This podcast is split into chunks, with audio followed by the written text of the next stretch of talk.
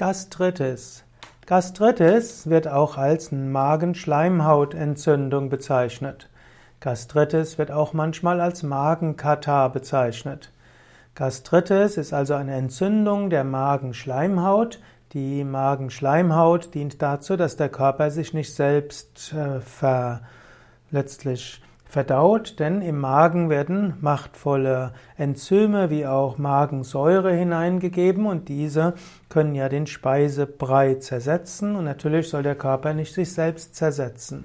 Und wenn die Magenschleimhaut irgendwo nicht richtig funktioniert, dann kann sie gereizt werden, das zu, kann zu einer Entzündung führen und die akute oder chronische Reizung der Magenschleimhaut wird als Gastritis bezeichnet.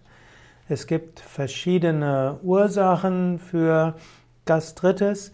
Der, die grundsätzliche Ursache kann eine bakterielle Infektion sein. Es kann aber auch sein, dass eben die Magenschleimhaut äh, irgendwo weniger geworden ist und der Körper sich selbst reizt. Die Magenschleimhautentzündung kann dann auch zu Magengeschwüren führen.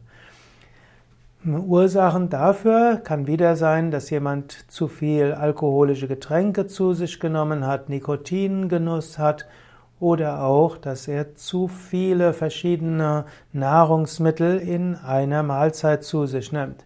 Sehr häufig entsteht die Gastritis erstmal durch Medikamente, zum Beispiel durch die sogenannten Antirheumatika, die nicht steroiden Antirheumatika, eben zum Beispiel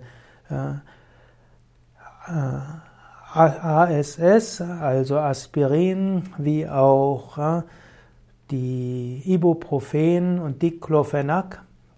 All das hat als Nebenwirkung die Gastritis. Und manche Menschen, die eine Weile aus Schmerzgründen oder anderen Gründen diese Medikamente gemacht, genommen haben, haben dann langfristig eine gereizte Magenschleimhaut, die für den Rest des Lebens immer wieder zur Entzündung neigt.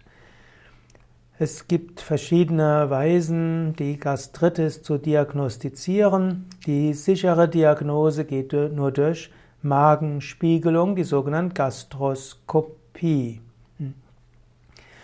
Allerdings kann man auch aus, auf anderen Weisen die Gastritis äh, diagnostizieren. Es gibt verschiedene Formen der Behandlung der Gastritis.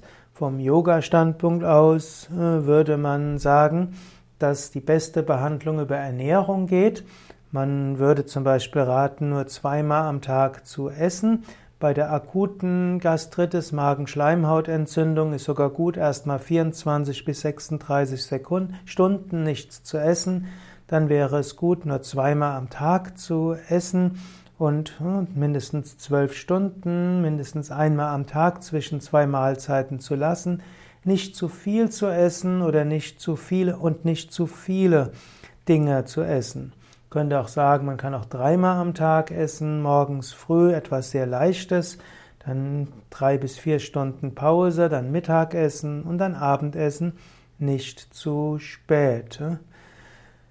Ja, dann gilt es, hm, säurearme Kräutertees zu sich zu nehmen. Da zählen zum Beispiel Kamillentee oder Thymian-Tee dazu. Es gibt auch die lokale Wärmeanwendung, zum Beispiel einfach einen warmen Wickel, ein warmes Handtuch auf den Bauch und sich hinzulegen. Oder es gibt auch neutralisierende Medikamente und krampflösende Medikamente.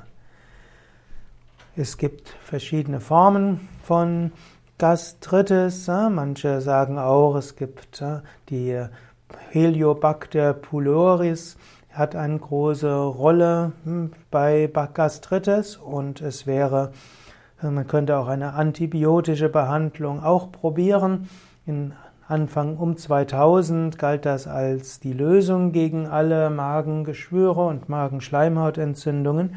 Die Hoffnung hat sich aber nicht bestätigt, denn die Gastritis kann wieder vorangehen. Es gibt auch heutzutage Medikamente, die hilfreich sind gegen Übersäuerung des Magens und gegen Magenschleimhautentzündung. Diese können aber abhängig machen. Im Allgemeinen wäre es, ist gerade Gastritis auch etwas, wo man einen Heilpraktiker fragen kann bezüglich Ernährung oder auch Pflanzenheilkunde, um zu lernen, davon wieder loszukommen.